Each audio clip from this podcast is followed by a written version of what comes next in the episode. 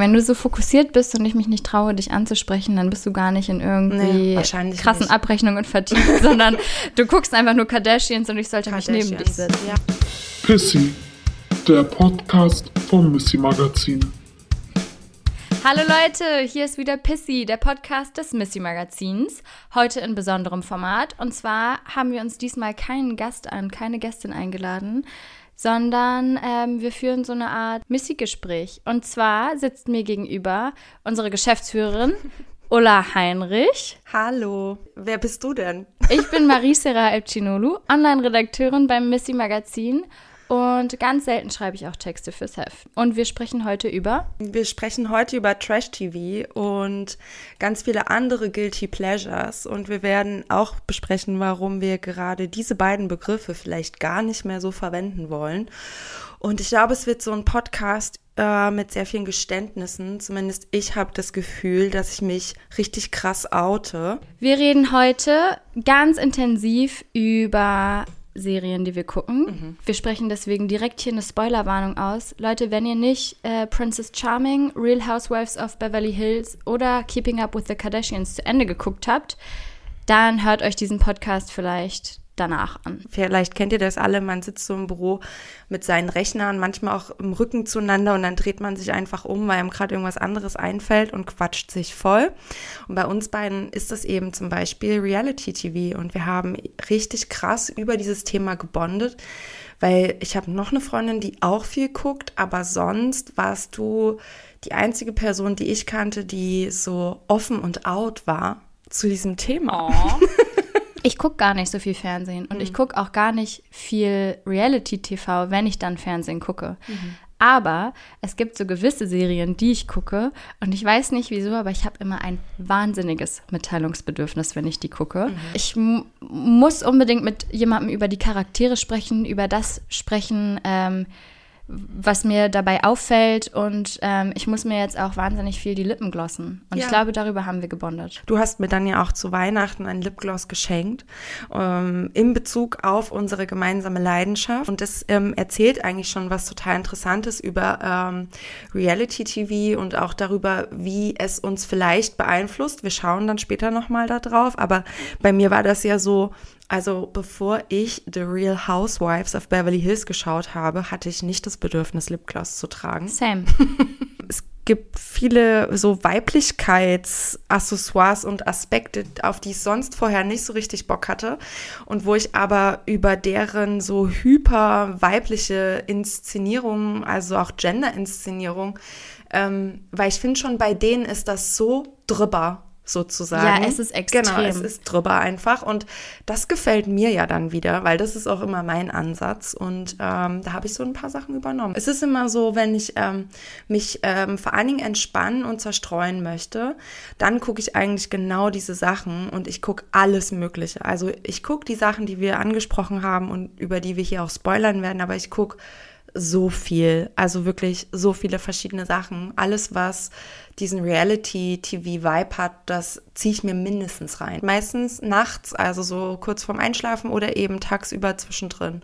Auch mal im Missy-Bro, einfach so 10, 15 Minuten lang, so, weiß nicht, so. Interesting, wenn du so fokussiert bist und ich mich nicht traue, dich anzusprechen, dann bist du gar nicht in Nee, irgendwie wahrscheinlich krassen nicht. Abrechnungen vertieft, sondern du guckst einfach nur Kardashians und ich sollte mich neben dich sitzen. Ja, Kardashians oder RuPaul. So einfach, um Oh, so ja. ein bisschen so zu viben. Ja. Ähm, aber ich habe das auch, du hast ja gesagt, du hast ein krasses Redebedürfnis zu diesen Sachen. Ähm, äh, was das natürlich auch alles hat, mir geht's auch manchmal richtig schlecht. Also ich musste halt auch Sachen, gerade auch The Real Housewives of Beverly Hills, aufhören weil die persönlichen Konflikte zwischen den Leuten dort zu krass waren. Ich gemerkt habe irgendwann, warum geht's mir eigentlich schlecht? Hm, ist gar nicht meine eigene depressive Episode. Dieses Fernsehen macht mich kaputt Ja. so. Also ich musste auch schon abbrechen. Ich weiß nicht, wie es bei dir war.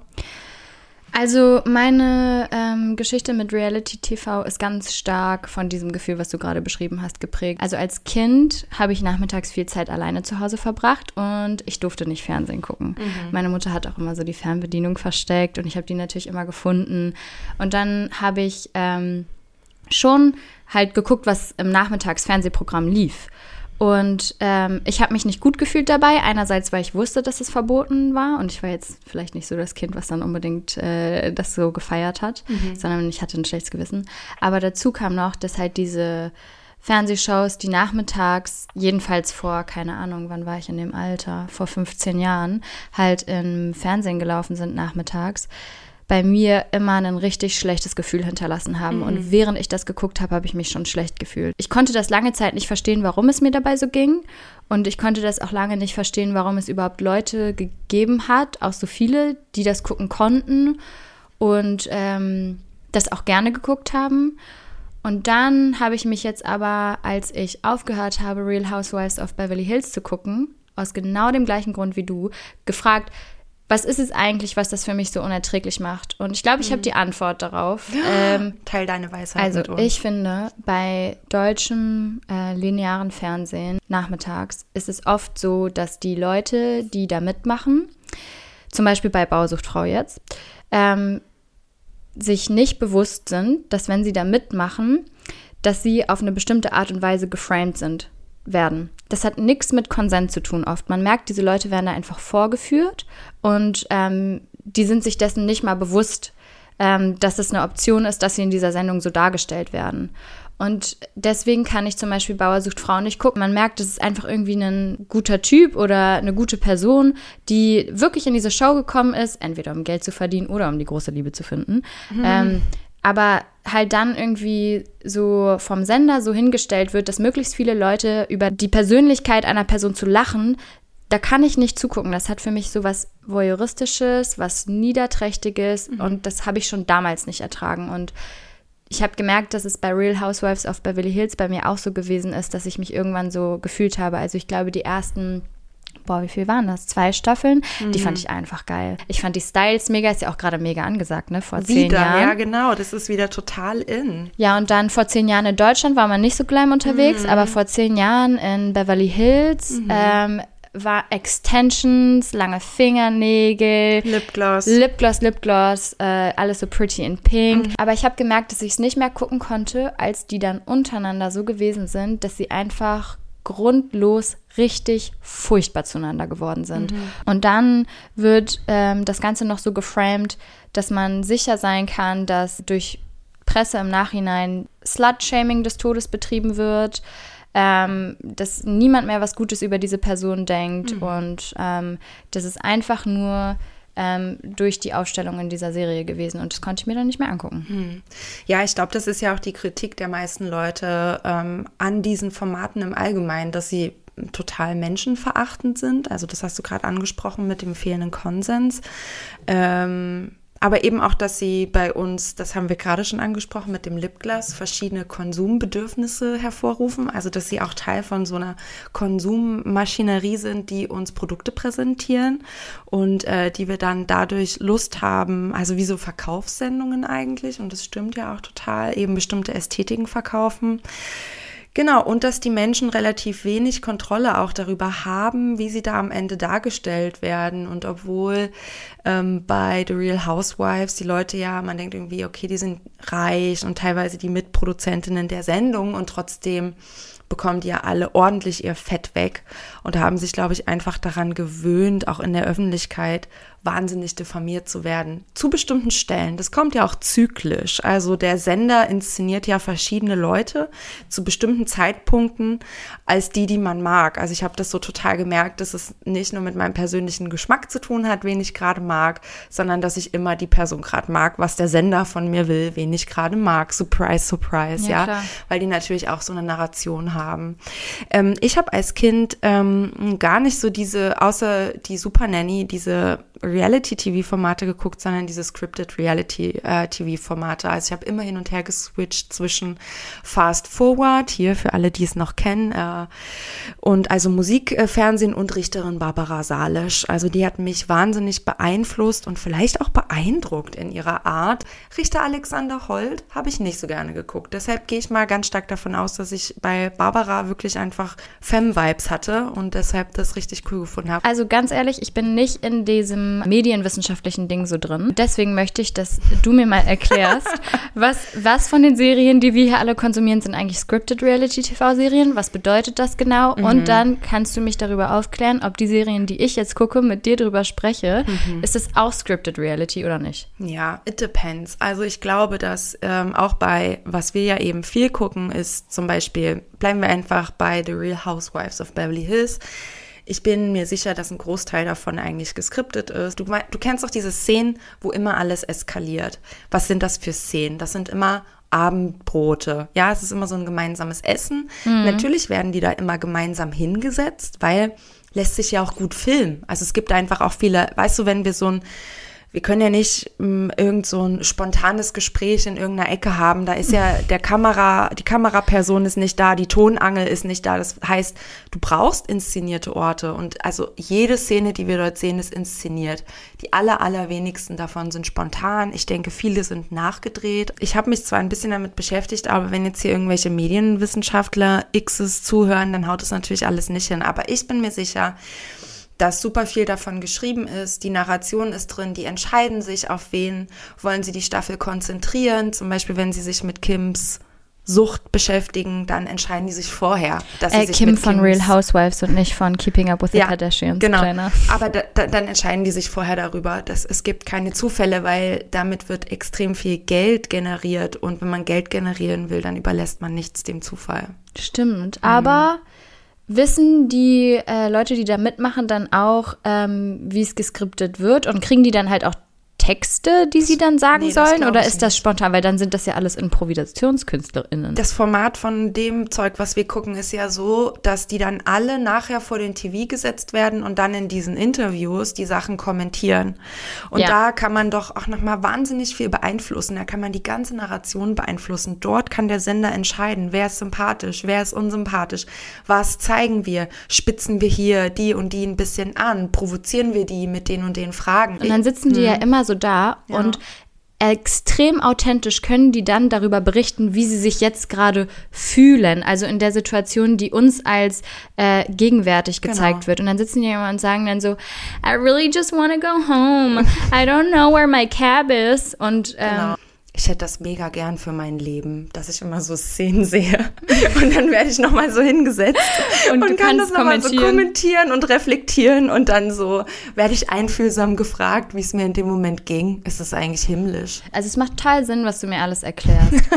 ich konnte es mir vielleicht nicht so gut vorstellen, weil ja so oft Leute so schlecht dabei wegkommen, dass ich immer dachte, die können so einem Framing gar nicht zugestimmt haben. Wieso soll zum Beispiel Kim von Real Housewives of Beverly Hills sich dahinstellen und diese Blurbs einsprechen für Szenen, wo sie halt übelst schlecht bei wegkommt? Okay, ich glaube, das ist wirklich nochmal eine andere Ebene. Da kommen dann wieder deren bestimmt auch richtig krasse Knebelverträge ins Spiel. Und insofern ist äh, selbst dieses halb gescriptete Reality-TV oder ganz gescriptet oder wie auch immer, ähm, ist genauso problematisch wie alles andere, weil das ist wahrscheinlich auch kein Consent, dass das so gezeigt Ja. wird. Und das ist aber, und jetzt müssen wir ganz ehrlich sein, das ist auch in einer Art das, was wir sehen wollen. Du hörst dann halt auf zu gucken, weil es moralisch sagst, ich kann nicht weitermachen, ich muss mindestens eine Pause machen. Ich glaube, das ist ein Grund, warum wir im Allgemeinen auch Reality-TV gucken, weil wir als Menschen einfach das Bedürfnis haben, andere Menschen in Motion zu sehen. Ich glaube, es ist wirklich so einfach und auch echte, auch wenn es irgendwie vorgegaukelt ist, aber echte Emotionen zu sehen. Ich glaube, das ist so ein menschliches Grundbedürfnis. Menschen haben sich schon immer Geschichten erzählt, äh, wollten sozusagen schon immer teilhaben an ähm, anderen Leben. Und ich glaube, dass ähm, das ähm, das auch bedient. Ähm, ich habe in der Radio Hour vom New Yorker ein Interview von David Remnick mit Naomi Fry gehört. Die ist so eine Journalistin, glaube ich, ähm, die sehr viel über Popkultur und eben auch Reality-TV und so schreibt. Und ähm, es gibt ganz viele gute Gründe, Reality-TV zu gucken, darüber redet sie auch. Aber ein Grund, weshalb man, weshalb viele sich eben auch diese für mich so schrecklichen Shows anschauen, Ja. ähm, ein Grund ist, dass es halt ähm, sich gut anfühlt für Menschen, Situationen zu sehen, wo sie wissen, mir geht's nicht so schlecht. Ja. Und ich fühle mich besser und ich fühle, führe ein besseres Leben und ich schaue jetzt jemandem dabei zu, dem es viel schlechter geht als mir und äh, dann kann ich mit meinem Problem heute schon wieder besser umgehen. Klar, Abgrenzung. Aber das mache ich auch in meinem Freundinnenkreis, lerne ich auch mit den Fehlern der anderen mit, ganz ehrlich. Also Ja, aber das ist ja was anderes. Also du lernst mit den Fehlern deiner Freundinnen mit, aber du ergötzt dich nicht so an deren Mhm. genau, Leid. genau. Ich habe das jetzt, äh, ich habe jetzt ja sozusagen den positiven Ja. Aspekt von dem, was du gerade, also das, was du sagst, top, das stimmt zu 1000 Prozent. Sich so ein bisschen superior fühlen und äh, sich überlegen fühlen, ist ja für viele Menschen im Kapitalismus auch ein Grundbedürfnis, weil sie sich die ganze Zeit handlungsunfähig fühlen in ihrem Alltag und in ihrem Leben, ne? weil sie so eingefärcht sind in ja, keine Ahnung, Lohnarbeit, enge Beziehungen, toxische Verhältnisse, bla, dass es dann natürlich total entlastend sein kann, wenn ich mir sowas angucke und sehe, okay, hier kann ich mich einfach mal besser fühlen. Ja, und das ist auch der Grund, glaube ich, weshalb ich zum Beispiel Reality TV gucke, aber auf der anderen Seite der Skala. Also ich würde sagen, das ist so ein Spektrum. Es gibt es einmal nach unten und es gibt es dann auch nach oben. Und äh, für mich hat das definitiv auch so was Eskapistisches. Ich gucke halt so Shows, die möglichst wenig mit meiner eigenen Lebensrealität zu tun haben, nämlich Shows der Superreichen, Keeping Up with the Kardashians, Real Housewives of Beverly Hills alles von deren Lebensrealität ist so fern von der meinen, dass ich einfach abschalten kann und mich reinziehen lassen kann und mich an deren Wahnsinnskonsum und so irgendwie Hey, Entlaste. Und ja, entlasten und aber wir haben das schon auch gemacht. Wir haben das geguckt und dann hat äh, die, die eine, also ich meine das mit dem Abgrenzen und auch das mit sich, wir fühlen uns schon ein bisschen besser, weil wir nicht so ein unbewusstes konsumistisches Leben führen. Wenn die eine da die Geburtstagsparty für 50.000 Dollar für ihr dreijähriges Kind, das kein Geburt, keinen Bock auf eine Geburtstagsparty hatte, gemacht hat, da haben wir auch im Büro gesessen und waren so, oh mein Gott, hast du das gestern gesehen? Ja. Und ähm, keine Ahnung, ich, das stellt eben Interaktion her und wie gesagt, ich bleibe irgendwie dabei, wir müssen das super kritisch betrachten aus vielen Gründen, die wir jetzt auch schon angesprochen haben, aber einfach dieses, auch dass wir als Zuschauende connecten können, da, dass wir unseren moralischen Kompass einnorden können, immer wieder neu. Ähm, ich finde, das sollte man bei solchen Formaten nicht unterschätzen. Wenn sie nicht so menschenfeindlich wären, dann könnte man sie wirklich uneingeschränkt empfehlen. Ja. Aber eben mit so ganz reichen Leuten, gerade mit den Kardashians, etc., da braucht man ja gar kein Mitleid mehr haben, in keiner Form. Ja, willst du kurz von deiner Dokumentation erzählen? Ich erzähl's dir. Äh, Wir sind ja quasi unter uns. Und ähm, ich will das ja auch nur anführen im Sinne von, das ist eine spannende Erfahrung, die ich gemacht habe, wo ich ein bisschen besser verstanden habe, wie Medienproduktion funktioniert in diesem Dokumentation, das ist ja jetzt nochmal ein bisschen was anderes und Reality-TV-Sektor, weil auch damals, als ich studiert habe, war dieses Scripted Reality, das war super neu. Und dann war ich eingeladen, diese Dokumentation mitzumachen und ähm, bitte googelt das halt einfach nicht. Seid so respektvoll mir gegenüber. Ich möchte das alle schon wissen. Ja, es ging um ähm, Heimat und ich wurde ähm, begleitet als eine junge Ostdeutsche. Nein. Doch. eine, eine junge Ostdeutsche, die im Westen angefangen hat zu studieren. Wann wurde das gedreht? Ja, in den 80ern? äh, als ich in meinen 20ern war. Und ähm, das wurde auch so für, war, war glaube ich, ein studentisches Projekt, äh, aber wurde dann auch so in den Öffis gezeigt, so nachts um drei. Halt dann, wenn sowas Welcher läuft. Kanal? Weiß ich nicht. Irgendeins von diesen öffentlich-rechtlichen. Genau, das ist so ein bisschen, das war eben das Ding. Ähm, ich sollte begleitet werden, einerseits in meinem Leben in Westdeutschland und dann Wo nochmal? In so einem Fußballverein. Ne? Genau, in Mönchengladbach habe ich studiert. Und dann sollte meine Reise nach Ostdeutschland, weißt du, also so der Weg zurück nach Hause und dann ich zu Hause. Also so wie so drei Szenen. Wir haben dann zusammen geguckt, was sind denn so typische Szenen für dich? Und dann habe ich gesagt, ja, vielleicht das und das und das. Und dann hat die Regie ausgesucht, welche wir machen. Ja, wir machen das Abendessen mit deiner WG. Und dann waren in unserer kleinen WG-Küche war so ein krasses Kamerateam und hat die Tonangel über unseren Salat äh, so halb und waren halt um uns rum und wir sollten halt irgendwie locker sein und mein Leben performen. Und das ist eben dann diese Frage von, natürlich haben wir dann dort performt. Also du bist ja, sobald du dich durch ein Medium vermittelst oder dich ins Verhältnis zu einem Medium setzt, ähm, passiert was mit dir. Das ist so diese Frage von Authentizität. Also du kannst, was bedeutet das? Das gibt es vor der Kamera in der Form sozusagen nicht. Und ähm, ja, auch mich da so zu erleben, auch was ich da so erzähle. Genau, aber das war auf jeden Fall für mich so eine spannende Erfahrung. Und wenn wir halt gedreht haben, Ulla geht aus Ullas Haus raus, dann haben wir das auch fünfmal gedreht. Okay, krass. Ne? Weil natürlich die ersten zwei, drei Aufnahmen nicht funktioniert haben. Und wenn ihr das schon so oft Und dreht, wenn wir das schon so oft drehen, dann kannst du dir das jetzt auch sozusagen übertragen auf The Real Housewives, wo halt eine ganze Industrie und also eine Aufmerksamkeitsindustrie, eine, eine sau viel Kohle drin steckt. Natürlich machen die das so, dass wir maximal getriggert werden auf allen Ebenen. Und das Ja. passiert nicht einfach, wenn du solche reichen Lallos in ihrem Alltag begleitest, die nichts anderes zu tun haben, außer Geld auszugeben. Voll krass. I love you. Sierra hat gerade ganz verträumt nach oben geschaut und hat gesagt, voll krass, einfach so süß. Ja, ich bin jetzt I'm ein bisschen dying. desillusioniert. Nein. ich wusste, ja, Du wusstest das. wahrscheinlich tief drin. Mhm. Aber ich kann sowas nicht mehr so genießen, wenn ich weiß, dass es alles so gescriptet ist. Wirklich? Und ich habe Kardashians schon sehr genossen oder genieße es noch, je nachdem. Also ich habe die Kardashians auch mega genossen. Ich habe die ja erst angefangen zu schauen, als es das ganze Phänomen schon gab. Zum Einordnen, die Kardashians haben gerade ihre letzte Staffel aufgenommen, die 20.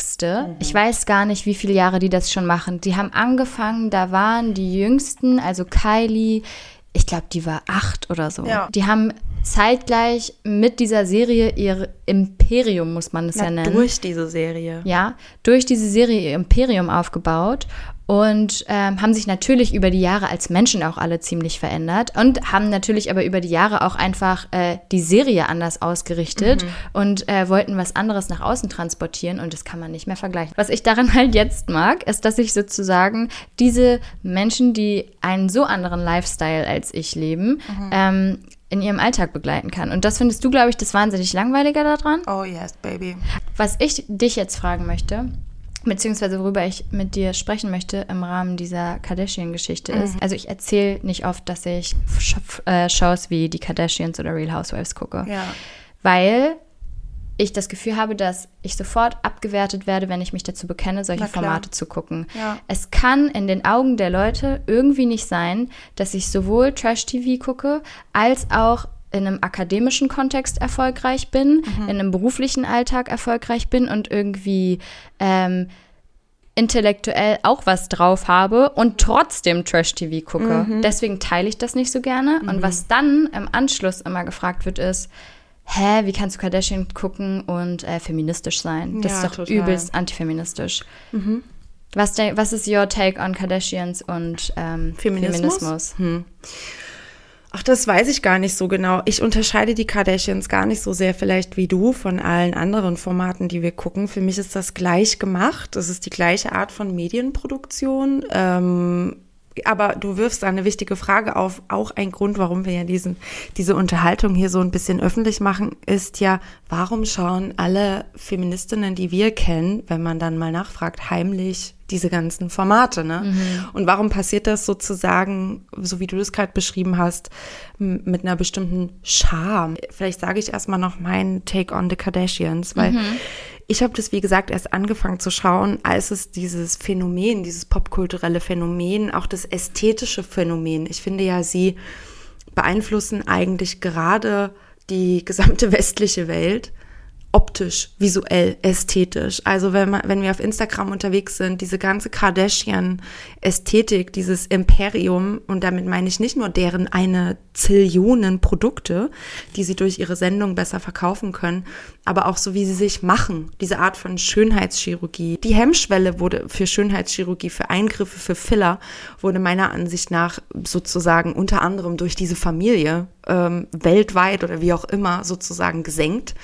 Ähm, das heißt, sie haben einen wahnsinnigen Einfluss auf so die Popkultur und die Ästhetik, die uns umgibt. Und da bin ich eingestiegen. Da habe ich die erste Folge geguckt, weil mich hat es einfach interessiert, wie, äh, what the fuck, wie funktioniert das?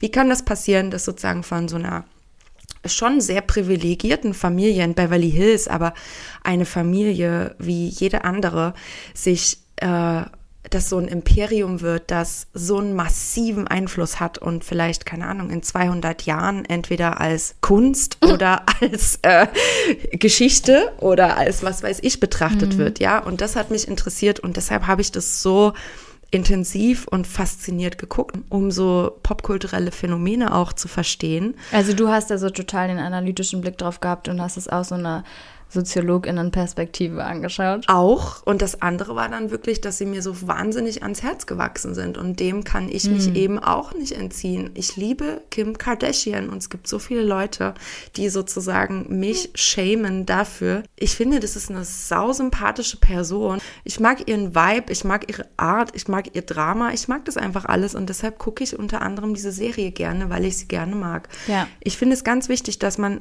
alles an ihr kritisiert, ja, also diese Ambivalenzen, die muss man halt aushalten. Das ist nämlich genau das Ding. Das ist halt wichtig, dass wir beides auch machen können, aber die Ambivalenz, hey, die muss doch möglich sein. Kapitalismus ist halt kompliziert. Und wir klar, sind halt auch Teil davon. Also man kann halt ja nicht davon. außerhalb des Systems operieren. Das Nein, ist einfach nicht möglich. Nicht. Und ich hatte diesen Hang zu, also zu Celebrity Culture. Ich denke, das ist auch das, was mich daran so gereizt hat. Ich hatte das schon als äh, Jugendliche, dass ich von sowas fasziniert gewesen bin, wenn alle über eine Person sprechen, dass ich unbedingt auch Teil des Diskurses sein will, mir das anschauen will. Mhm. Genau dieses Ding mit diesem ähm, Image, was die Familie über Instagram und über ihre Show so ähm, propagiert. Mhm. Ähm, das ist oft der Aspekt, der dann eben als nicht feministisch daran gesehen wird. Mhm. Und du hast es mit, dein, mit den Schönheits-OPs ja gerade angesprochen. Das mhm. ist eine Diskussion, die ich wahnsinnig oft mit Leuten führe. Und eben jetzt auch am Wochenende. Da meinte die eine, äh, mit der ich mich unterhalten habe, zu mir, ähm, Schönheitsoperationen sind ähm, so im Rahmen von Choice Feminism natürlich total in Ordnung. Mhm. Man kann sagen, ähm, klar, du kannst mit deinem Körper machen, was du willst. Mhm. Und wenn du möchtest, dass er so aussieht auf eine bestimmte Art und Weise, dann ist es gut, wenn du weißt, warum du unbedingt so aussehen möchtest und das auch hinterfragst, dieses Ideal. Aber wenn du dem entsprechen möchtest, you do you. Mhm. Aber sie meinte, ähm, dass die Kardashians natürlich alle total operiert sind, aber die gehen damit überhaupt nicht offen um. Sie würden offen umgehen mit den ganzen Fillern, die die irgendwie haben mhm. und den kleinen Eingriffen, aber dass die alle massive Operationen an ihrem Körper, was jetzt so, keine Ahnung, Brazilian Buttlift oder Eigenfettabsaugung, Spritzungen irgendwo angeht und dass sie sich halt so Körperformen geschaffen haben, denen jetzt ähm, wahnsinnig viele junge Personen nacheifern, die aber einfach nicht zu erreichen sind, ja. ohne solche massiven Eingriffe. Und das würden sie nicht transparent genug machen. Und Klar. das ist ein Punkt, den ich verstehe und den ich auch problematisieren kann und den ich verstehen kann. Aber ich glaube, was mir total wichtig ist, ist genau das, was du gerade meintest. Ich kann Aspekte von Dingen kritisieren und nicht gut finden und nicht unterstützenswert finden. Und ich kann trotzdem ein Produkt genießen und ähm, gerne konsumieren, ähm, dessen Teil eben auch Sachen sind, die ich kritikwürdig finde. In dem Fall ist es auf jeden Fall so. Also ähm, ja, das ist alles mega problematisch und ähm, ganz oft wird ja dann angefangen, auch über junge Mädchen zu sprechen und wie wirkt das auf die und da sind die Kardashians, also ich finde es halt wichtig, dass die Kardashians sind jetzt nicht der, der Ausgangspunkt des Problems. Ich finde das irgendwie immer wichtig, ja. ne, dass wir das sehen. Die sind Teil dieser Maschinerie und verdienen wahnsinnig viel Geld damit, aber die haben das jetzt nicht erfunden. Das Problem ist sozusagen Kapitalismus, das Problem ist Patriarchat, das Problem ist auch äh, Femme- und Frauen- und Flintfeindlichkeit, also hm, eine Gesellschaft, die sozusagen immer wieder Schönheitsideale produziert, die wir nicht erreichen können. Ja, das ist ja auch ein Konzept, um Flinter klein zu halten.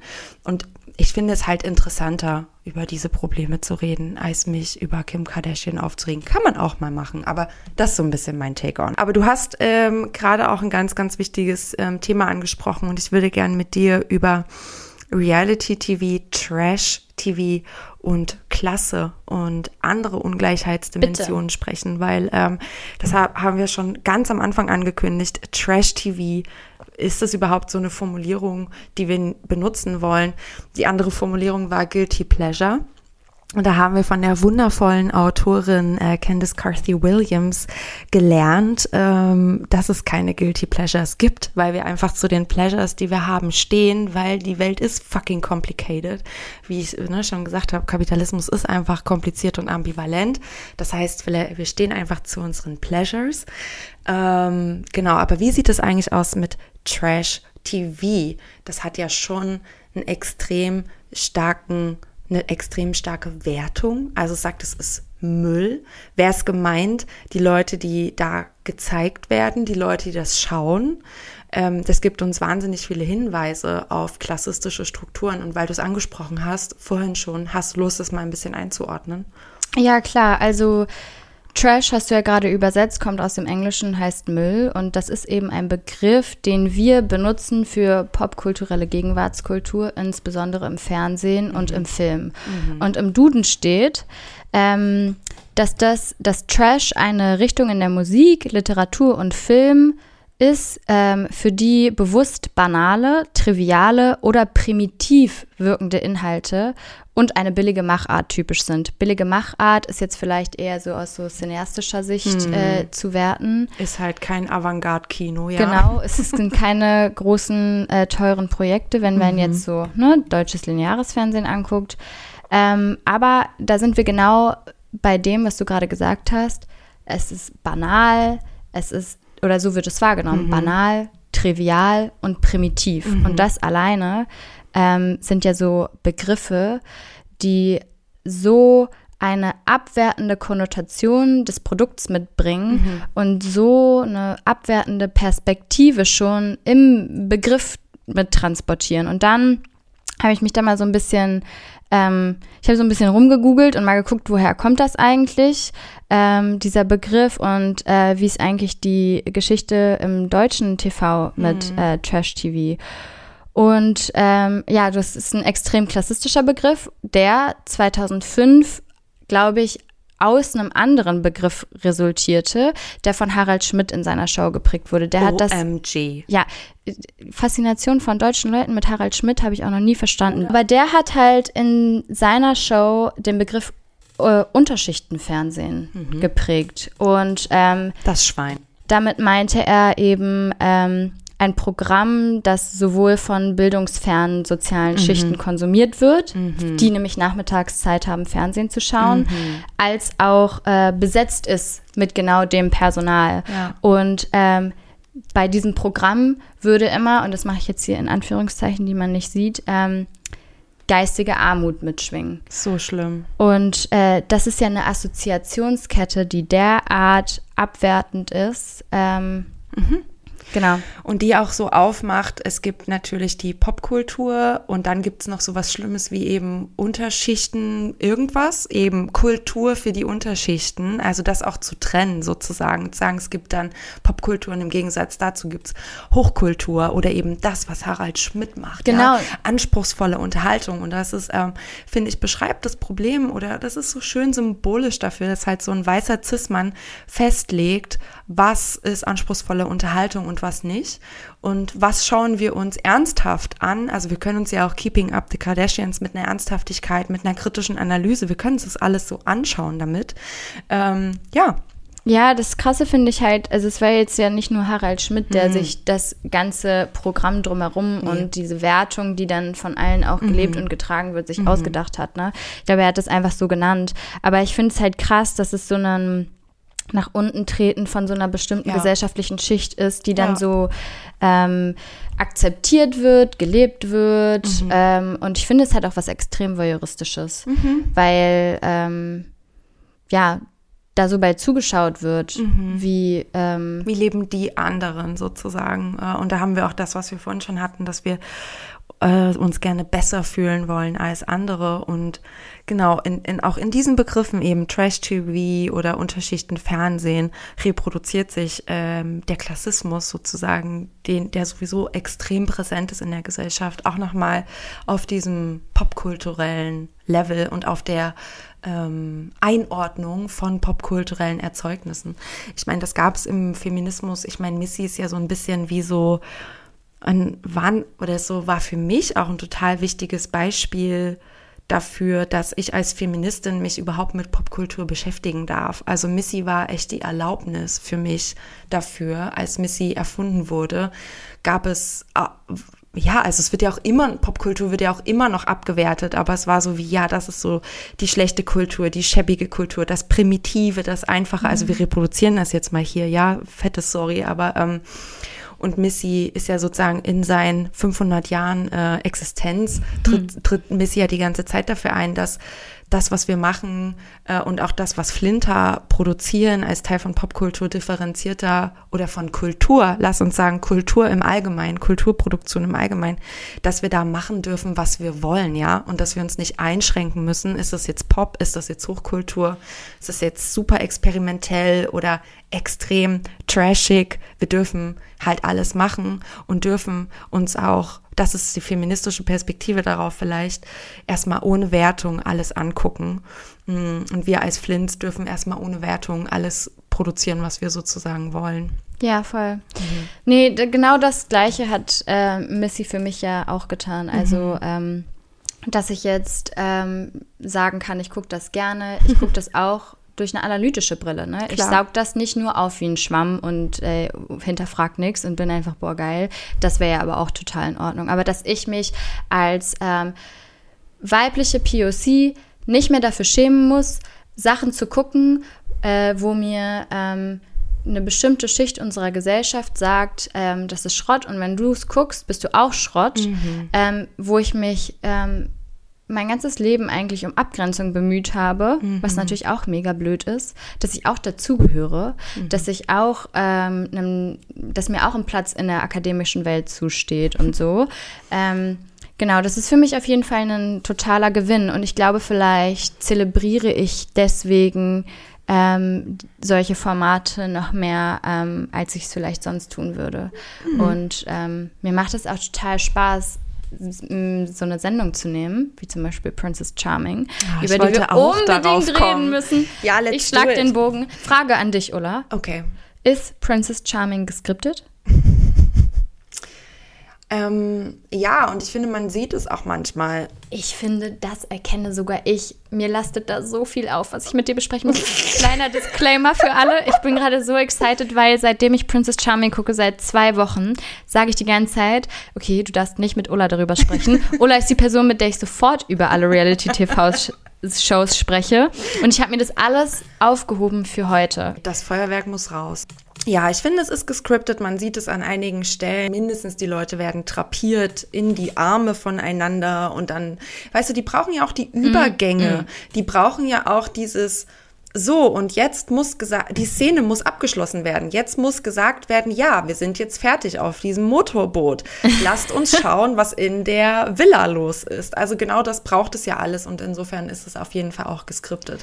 Für Leute, die ähm, unterm Stein geschlafen haben die letzten drei Wochen, Princess Charming ist die weltweit erste Dating-Show für, für Flint-Personen. Die nicht hetero sind für Flint-Personen, die nicht hetero sind. Mhm. Und es ist eigentlich genau das gleiche wie ähm, Bachelor oder Bachelorette. Oder aber eben Charming. Gay. Mhm, it's gay. Und ähm, das ist halt auch wieder eine total wichtige Diskussion. Das ist so ein bisschen wie die Diskussion um Brightmas im Allgemeinen. Bringt uns das was? Also uns als Community?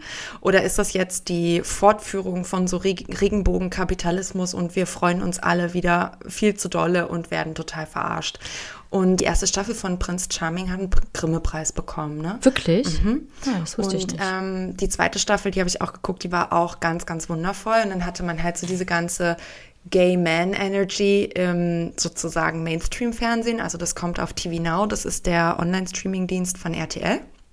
Und dann kam Princess Charming und ich war mega aufgeregt, bis das losging. Also es ist tatsächlich politisch und unterhaltsam gleichzeitig. Und deshalb ist es natürlich auch geskriptet. Es werden verschiedene Sachen thematisiert, sowas wie unterschiedliche Vulvenformen. Glaubst du, diese Konversation war ja. gescriptet? Yes. Hey Leute, habt ihr euch eigentlich schon mal untenrum selber angeguckt? Also ich habe Autis und das ist auch ganz normal. Genau. Ich rede da jetzt so blöd drüber, ne? Aber ich mhm. finde, diese Szene alleine ja. war schon ein Grund für mich, warum ich diese Sendung so besonders und so wertvoll auch fürs Fernsehen finde. Unbedingt. Weil da nämlich nicht nur ähm, irgendwie dieser Konkurrenzkampf um eine Person und dieses Darstellerische und so ein bisschen dieses, ja, weshalb man diese Serie guckt, gezeigt wird, sondern es wird auf eine ganz tolle Art, finde ich, über ähm, Körper, Körper, Sexualität.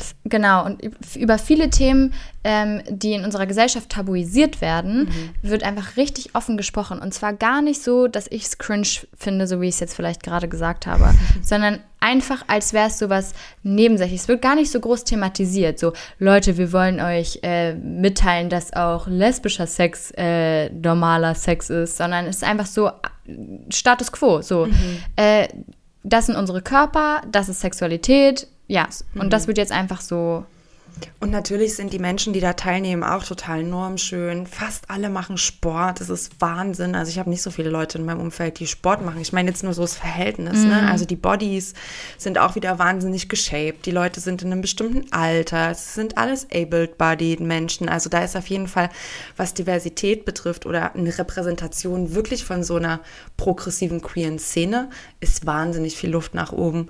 Und gleichzeitig ist es einfach so wunderschön, und für mich auch echt immer wieder auch bewegend, so lesbische Liebe on Screen und verliebt sein und lesbisches Flirten und äh, hey, wie gerne leckt ihr? Und alle rufen zehn. und ähm, all diese Sachen, die sind, ähm, die können auch total wichtig sein und total wholesome sein. Und die, was du auch gerade angesprochen hast, ähm, die Solidarität untereinander, auch ähm, die wir sind eigentlich so Menschen, die außerhalb der heteronormativen Matrix operieren.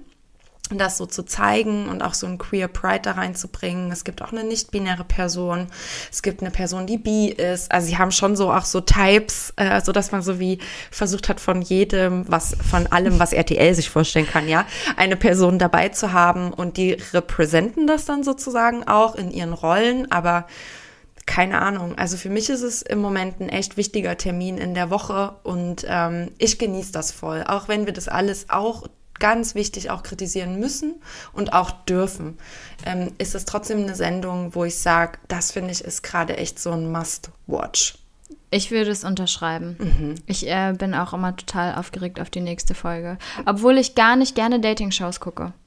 Das mhm. gucke ich total gerne, weil ich finde, die Leute gehen untereinander ganz anders miteinander um, als ich das aus anderen Dating-Shows gewöhnt bin. Ich finde, so dieser Care-Aspekt ist in dieser mhm. Serie irgendwie total groß. Die ja. sind alle ähm, sehr besorgt, wie es auch den MitstreiterInnen geht. Mhm. Und anders als bei anderen RTL-Shows ähm, es gab auch hier einen Streit, die Szene mhm. zwischen Sonja und Ulle am Anfang. Mhm. Ähm, und dann, anstatt dass es so ausgeschlachtet wird und gezeigt und wird, gezeigt wird mhm. ähm, und dann wieder und wieder und wieder wiederholt wird, wie daneben sich die eine Person benommen hat, mhm. eventuell, wir wissen es ja nicht, mhm. wurde das einfach ähm, nicht gezeigt und dann wurde geschrieben, dass äh, da was vorgefallen ist, was irgendwie das Format jetzt nicht unterstützt und deswegen müssen beide gehen. Und das finde ich irgendwie auch toll. Ja, also ohne dass wir jetzt sagen, RTL sei toll, aber das ist mal so ein bisschen decent. Ja, das ist nicht entmenschlichend. Und ja, ich voll. finde, die ganzen Shows oder mhm. viele dieser anderen Shows sind sehr entmenschlichend, mhm. weil eben Kapital geschlagen wird mhm. aus den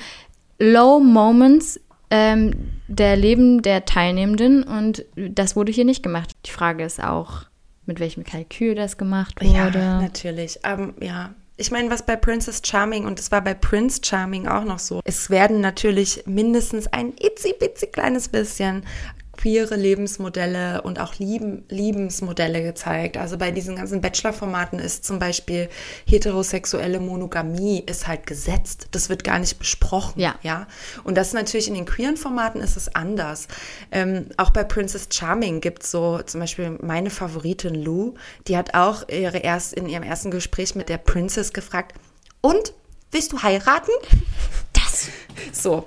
Und äh, also das gibt es natürlich, sorry, natürlich auch in der queeren Welt und auch, also da gibt es auch solche Lebensrealitäten, die Lust einfach auf sowas haben und auf heiraten, auf Kinder, auf Reinfamilienhaus, bla. Ähm, aber es gibt eben auch ganz andere Entwürfe und auch andere Umgänge von Sexualität und das wird wenigstens zu, zum Teil in Mainstream-Culture beleuchtet und ich muss ganz ehrlich sagen, ich denke da jetzt auch nicht an die progressiven Berliners oder was weiß ich. Natürlich können, oder die Intellectuals in den Unis, natürlich können wir uns alle über solche Formate erheben, aber ich denke halt irgendwie an Leute auf dem Dorf, die die einzige queere Person sind, die einzige lesbische Person.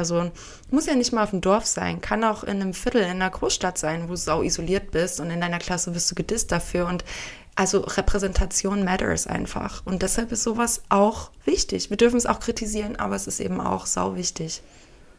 Das würde ich einfach mal so stehen lassen. Also, ich muss jetzt mal so ein bisschen über dieses Format auch einfach meine Irritation kundtun. Nicht, weil, ne, jetzt mal so fernab von dem Aspekt gay oder nicht gay, Ja. bla bla bla bla bla. Ja. Dating-Shows an sich. What the fuck? Also, da ist eine Person, die da hinkommt und sagt, eine von euch 20 Menschen wird jetzt safe am Ende dieser Serie, muss ja, äh, die muss sich eine aussuchen, wird jetzt meine Partnerin. So, dann müssen wir zusammen sein. Ich muss mir jetzt hier eine aussuchen. Erstmal, darf sie sich die Contestants aussuchen? Und dann, Nein. nee, ne? Die Nein. wird da einfach so Die werden reingestellt alle reingecastet. dann finde ich es mega krass weird, dass wie in so einem, keine Ahnung, wie soll man das, ver womit soll man das vergleichen, wie bei so einer Robbenfütterung, wird diese Frau da reingelassen Ja. und dann sind alle sofort, ich will mit dir sprechen, ich will mit dir sprechen. Die Person hat immer so drei Minuten und dann musst du die Leute kennenlernen und es ist einfach so awkward beim Zuschauen. Manchmal, ich finde es schon hart cringe. ist es. Ich meine, dieses Konzept finden wir vielleicht sowieso ein bisschen albern und auch ein bisschen kontrarevolutionär. Ähm, aber das ist der Deal, den wir eingehen. Wir tun alle so, als würde es funktionieren. Ich das ist der Deal. so. Du musst es akzeptieren. Den Deal gehst du ein. Wir wissen, alles ist Quatsch. Es ist Quatsch. Die bleiben nicht zusammen. Äh, die Person, die sie zu den Dates mitnimmt, das ist eine Person, die nicht sie aussucht, Ja, sondern das ist eine. Gott, ich hätte you. auch Elsa ausgesucht. Oh mein Gott. Ganz ehrlich, bei Elsa, I disagree. bei Elsa sieht man, finde ich, wie viel Bock die Princess auf sie hat. Ich meine, Elsas Blick alleine. Oh nein. Jesus Christ, wirklich. Nein. In diesem Zimmer ist es warm, aber wo ich drüber nachdenke, wird mir noch wärmer. Echt? Aber glaubst du, also das wäre jetzt meine Frage gewesen, vielleicht gehe ich an dieses ganze Konzept so mega naiv ran. Ist okay. Weil ich könnte es dann auch nicht genießen, aber das wäre meine Frage. Auf diesen Dates, die die dann haben. Mhm. Das ist einfach mega awkward, weil da ist ja eine Kamera dabei und was man ja auch immer mitkriegt ist, die reden ja gar nicht. Die Mhm. reden dann immer so, es gibt so ein, zwei Fragen, die sie sich stellen, Mhm. die dann so dazu da sind, dass ähm, alle ZuschauerInnen ähm, irgendwie was über queere Leben, äh, Liebe lernen oder was über dies lernen oder über das. Aber die unterhalten sich ja nie richtig. Mhm. Nein. Ähm, also diese ganzen Dates sind auch fake, ja? Ich denke schon. Und die sollen dann einfach ein bisschen küssen. Ich denke sogar, ich würde sogar so weit gehen. Also, ihr habt das vielleicht alle schon gemerkt. Ich habe immer starke Meinungen. Äh, kann auch alles totaler Bullshit sein, was ich laber. Aber ich glaube sogar, es gibt sowas wie, du musst und solltest mit so und so vielen Leuten rummachen. Das glaube ich nämlich auch. Bin ich mir ziemlich sicher. Da habe ich mit meiner Mitbewohnerin eine anregende Diskussion geführt, nachdem Lou auf dieses ähm, Date Mhm. zum Übernachten genommen wurde. Also, weil ich gehe auch davon aus, dass vertraglich festgelegt Mhm. wurde, so und so viele Personen musst du halt auf so einen äh, Übernachtungsdate einladen. Ähm, die übernachten da doch nicht wirklich zusammen, oder? Glaubst du, die sind dann vertraglich daran gebunden, dass sie in dem gleichen Zimmer übernachten? Wirklich? Mhm. Ja, glaube Das heißt, ich. du unterschreibst, dass du safe mit einer Person, die da ist. Ja. Weil das finde ich nämlich total krass. Ja, glaube ich. Ich glaube, es ist auch so wie, es gibt auch Vorgaben, so wie juicy soll es werden und mit wie vielen Leuten wird rumgeknutscht und so. Das glaube ich schon. Also ich glaube, du kannst nicht in diese Position kommen, die, äh, wenn du nicht dich bereit erklärst, da auch ein bisschen hands-on zu sein. Also ich fand es jetzt nicht so schlecht gemacht bei Elsa. Da hatte ich schon so re real Vibes.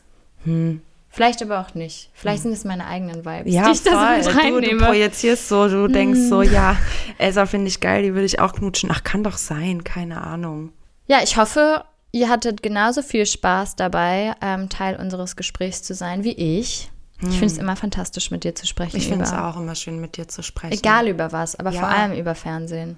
Fernsehen, aber auch alle anderen Sachen. On that note, danke fürs Zuhören. Mhm. Pissy meldet sich bald bei euch zurück. Ja. Ähm, abonniert gerne unseren Kanal.